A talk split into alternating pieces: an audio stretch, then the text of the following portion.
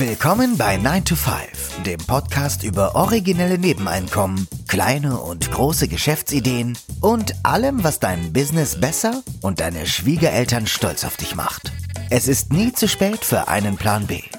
Hier sind deine beiden Gastgeber, Ruben Alvarez und Christian Schmid.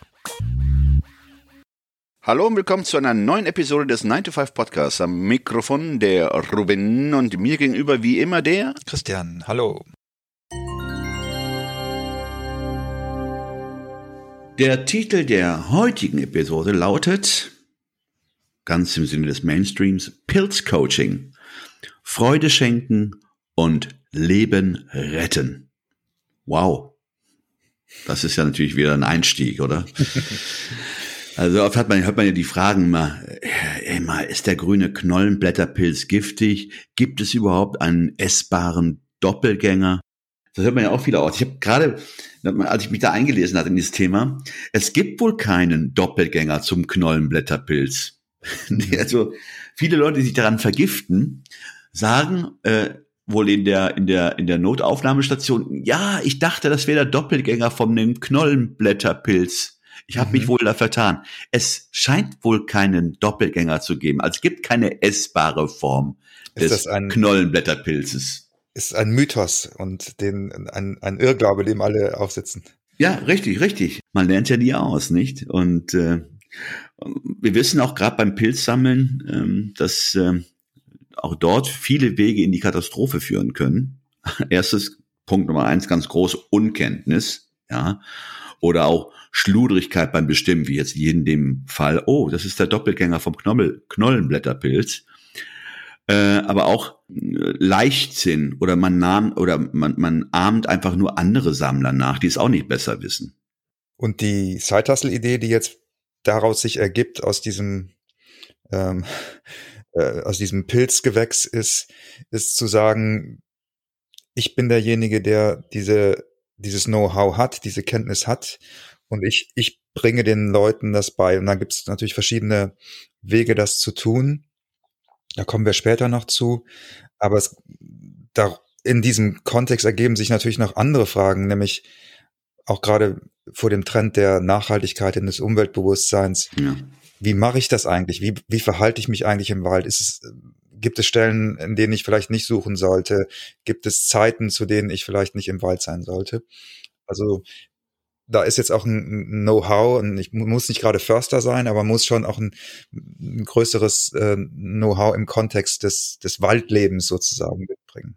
Und äh, mal ganz ehrlich, wer äh, von uns Stadtleuten äh, hat einen Bezug zum Wald? Äh, man geht ja vielleicht äh, ja Neujahrs spazieren, dann sucht man sich einen Wald und ähm, ähm, ja, geht einfach spazieren. Aber mal in den Wald reinzugehen und ähm, das tun ja auch einige, um Pilze zu sammeln.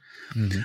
Und ähm, und das wird ja auch wiederentdeckt, wenn man sich mal gerade mal die letzten fünf, sechs Jahre, äh, auch jetzt im Sinne von ähm, Nachhaltigkeit, Biokultur, gesunde Ernährung, dass viele dann auch in ihrer eigenen Region sich umschauen, um zu sehen, was da geboten wird. Auch mal zu lernen, dass man Unkraut, einen Salat aus Unkraut, aus Löwenzahn machen kann und das sehr, sehr sch lecker schmecken kann, auch sehr gesund ist. Man erkennt so einen Trend, zumindest mein ich zu erkennen. Ich habe bei einem Campingurlaub mal vor ein paar Jahren in Frankreich gab's auf dem Campingplatz so ein Angebot, das habe hab ich meinem Sohn auch mitgemacht, zwei Stunden Überlebenstraining im Wald und da haben wir genau das gemacht, äh, welche also welche Kräuter kann ich essen und dann haben wir uns auch so einen kleinen Unterschlupf gebaut aus Holz für ne, für den Fall, dass man mal im Wald übernachten muss.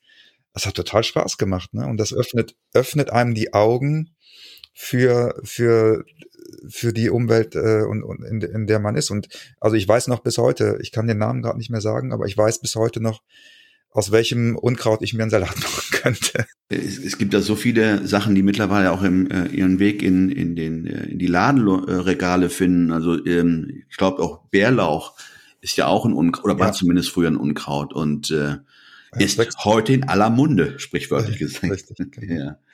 Ja, aber heute geht's ja auch ähm, um, um ähm, das Thema Pilze, Pilz sammeln. Und auch da erkennt man, dass viele Leute ja gerne mit, mit Pilzen, also gerne Pilze essen, aber auch gerne Pilze äh, zubereiten, mit Pilzen kochen, Pfifferlinge, Champignons, äh, schlag mich tot. Und viele jetzt mittlerweile ähm, das mit einem Spaziergang, einem Waldspaziergang verbinden und dann selber Pilze sammeln. Nur jedes Jahr sterben gerade naive Pilzsammler, die es einfach mal drauf ankommen lassen, nach dem Motto, hey, das, was ich jetzt hier so in, äh, aus der Natur oder äh, was ich jetzt hier ähm, äh, ähm, Natürliches zu mir nehme, kann doch nicht gefährlich sein. Eins sei hier vorweg gesagt, die, die Natur kennt weder Freund noch Feind. Die Natur ist unerbittlich. Die Natur kann auch sehr grausam sein. Das muss man hier mal an dieser Stelle sagen. Und die bietet auch Pilze, die, ähm, die, die sehen sich einfach zum Verwechseln ähnlich. Ja, und äh, ein vermeintlich essbarer Pilz ist dann doch nicht so essbar und nein, im, im, in letzter Konsequenz auch hochgradig giftig. Ja. Und dann kommst du dann als Pilzcoach ins Spiel, als Lebensretter, muss man ja praktisch sagen, der ja gerade mal diesen naiven Pilzsammler vor Dummheiten schützt. Also ich habe auch gerade gedacht, man könnte das natürlich auch weiterführen und dann ein Kochevent daraus machen. Ne? Man, man organisiert eine Gruppe, macht diese Waldführung, sammelt gemeinsam Pilze und danach geht man noch äh, gemeinsam ein Gericht kochen. Also das wäre tatsächlich auch ein Zeithassel, der ausbaufähig ist. Äh, jetzt wirst du natürlich sagen, hm, ey, ich bin jetzt kein großer Pilzkenner. Ähm, klar, äh, wir würden dann jedem erstmal empfehlen, sich zumindest ausbilden zu lassen oder äh, an einer Ausbildung teilzunehmen. Es gibt eine Ausbildung, die wird von der Deutschen Gesellschaft für Mykologie angeboten mit einer abschließenden Prüfung. Ähm, und dadurch wirst du zu einem Pilz-Sachverständigen. Wenn du natürlich sagst, pff, trotzdem ist es mit Gefahren verbunden äh, und selbst wenn ich es lerne, würde ich mir nicht zutrauen, eine Gruppe äh, zu begleiten und ihnen dabei helfen, äh, giftige von genießbaren, essbaren Pilzen ähm, unterscheiden helfen. Du könntest dann dir überlegen, okay, ähm, äh, du könntest dich eines Pilz-Sachverständigen bemächtigen, nicht, wie sagt man ja, ja. bedienen. Ja. Einkaufen. Ja, einkaufen, richtig. Der diese Gruppe begleitet. Und du organisierst, organisierst praktisch diesen, diesen Gruppenausflug von mhm. bis zu 15 Leuten. Äh, es sollten natürlich nicht zu viele sein, weil im Wald, hm, das heißt, das, was der Christian auch eingangs sagte, gilt es ja auch gewisse Regeln zu beachten. Man sollte äh, ein bisschen demütig und nicht in großen Scharen jetzt im, im Wald auftauchen, weil es gibt natürlich auch Tiere, die dann dadurch aufgescheucht werden und ihr Lebensraum ähm, sich im, ja nicht bedroht, aber zumindest belästigt äh, sehen. Mhm. Und mit diesen Gruppen dann und diesem Pilzsachverständigen über zwei, drei Stunden im Wald unterwegs bist und Pilze sammelst, was über Pilze erfährst und im Anschluss, das könnte man sich auch überlegen, wie du schon sagtest, könnte man bei äh, beim Pilze säubern und vielleicht auch eine Zubereitung, einen Pilzragout oder einen Pilztopf gemeinsam zubereiten. Ja. Ja, all das wäre möglich mit äh, dieser Geschäftsidee. Finde ich eine super, super Side-Hustle-Idee. Vor allen Dingen vor dem Hintergrund der Tatsache, dass jetzt, wir sehen das ja auch gerade in der Gastronomie, dass ganz viel nach draußen verlegt wird und dass ähm, so Open-Air-Konzepte ja im Moment äh, sehr, sehr angesagt sind und du dadurch auch dich unabhängig machst sozusagen von den sich ständig änder ändernden Regeln und Regulierungen, finde ich das eine sehr, sehr coole Sache. Und auch vor dem Hintergrund, dass, dass du den, dass es so einen Trend gibt, ja, Leute kommen in eine neue Stadt, suchen Anschluss, äh, haben vielleicht kein soziales Netzwerk und solche Events sind natürlich auch eine tolle Möglichkeit, über eine Aktivität, über ein Interesse oder über ein, über, über so etwas dann auch in Kontakt zu kommen. Und wenn man nachher noch zusammensitzt und mit zehn Leuten dann ein Pilzragout zubereitet, ja, wunderbarer Samstag, äh, und Abend. Ja, und das ist Oh, so erweiterbar. Man könnte ein Pilz-Tating daraus machen. Also Motto, dass dann Paare zusammenkommen und sich dann natürlich besser kennenlernen. Nur am Rande, äh, wir hatten auch mal recherchiert, was kann man so, was, was sind da so Einnahmegrößen? Also wenn du eine Gruppe von, von bis zu 15 Personen oder maximal 15 Personen organisierst und von jedem 10 Euro nimmst, könntest du dadurch äh, an einem Wochenende in einer Zeit von zwei bis drei Stunden 150 Euro verdienen. Also ich denke, das ist ein gutes, äh, eine gute, guter Zusatzverdienst.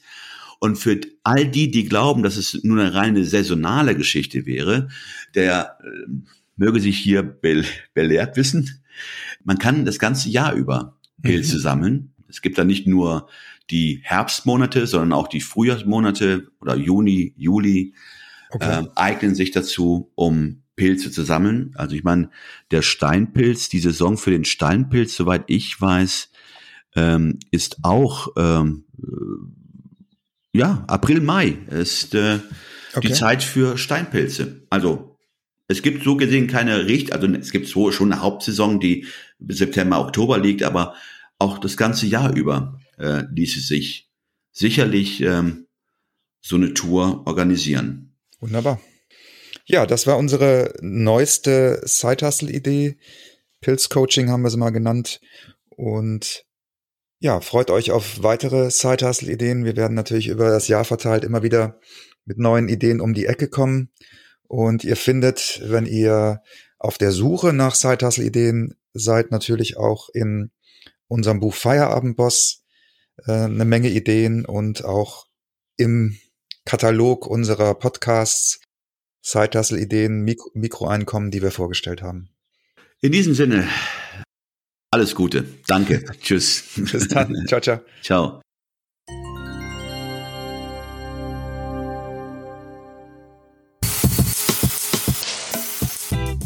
Das war 9 to 5, der Podcast von Christian und Ruben. Alle in der Episode erwähnten Links findet ihr in den Show Notes auf 9to5.de.